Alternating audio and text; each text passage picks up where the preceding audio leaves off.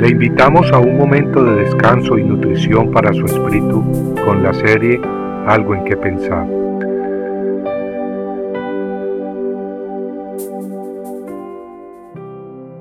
sepa toda la asamblea que el Señor no libra ni con espada ni con lanza, porque la batalla es del Señor y Él los entregará en nuestras manos. Primera de Samuel 17:47 cuando David se propuso enfrentarse contra el gigante Goliat, el rey Saúl lo vistió con ropas militares, le puso un yelmo de bronce en la cabeza y lo cubrió con armadura. Las escrituras nos dicen además que David se ciñó la espada sobre sus ropas militares y trató de caminar, pues no se las había probado antes. Entonces David dijo a Saúl, No puedo caminar con esto, pues no tengo experiencia con ellas. David se las quitó David entonces tomó su vara de pastor, escogió cinco piedras lisas del arroyo y con la onda en la mano se acercó al filisteo Goliat. El filisteo dijo a David, ¿acaso soy un perro que vienes contra mí con palos? Y el filisteo maldijo a David por sus dioses. También dijo el filisteo a David, ven a mí, y daré tu carne a las aves del cielo y a las fieras del campo. Entonces dijo David al filisteo, Tú vienes a mí con espada, lanza y jabalina, pero yo vengo a ti en nombre de Jehová de los ejércitos, el Dios de los escuadrones de Israel, a quien tú has desafiado. Sucedió que cuando el filisteo se levantó y se fue acercando para enfrentarse a David, éste corrió rápidamente hacia el frente de batalla para enfrentarse al filisteo. David metió la mano en su saco, sacó de él una piedra, la lanzó con la honda e hirió al filisteo en la frente. La piedra se hundió en su frente y Goliat cayó a la tierra sobre su rostro.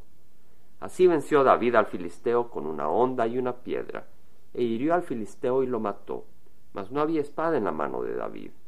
Entonces David corrió y se puso sobre el filisteo. Tomó su espada, la sacó de la vaina y lo mató, cortándole la cabeza con ella. Cuando los filisteos vieron que su campeón estaba muerto, huyeron. Qué historia más hermosa. David no estaba acostumbrado a usar armadura y armas militares, y aunque el enemigo era terrible y muy temible, se enfrentó contra él confiando en el Señor, reconociendo que la batalla es del Señor. Claro, David llevó sus armas, la honda y unas piedritas lisas. Él estaba familiarizado con esas armas, pues siendo pastor de ovejas las usaba en el campo, y con esas armas salió a vencer al enemigo pero entendamos que su fe estaba puesta no en su onda y sus piedras, sino en Dios. Así pues, con esa fe salió con lo que tenía, con las habilidades que Dios le había dado. Dios a cambio le dio la victoria. Es mi oración que nuestros ojos estén siempre puestos en Dios y que al igual que David, sepamos que la victoria es nuestra siempre que busquemos honrar a Dios sobre todas las cosas y siempre que pongamos nuestra fe en Él, no en nosotros o nuestras habilidades, pues la batalla es del Señor. En Zacarías 4:6 leemos que no por el poder ni por la fuerza, sino por mi espíritu, dice el Señor de los ejércitos. Compartiendo algo que pensar, estuvo con ustedes Jaime Siman.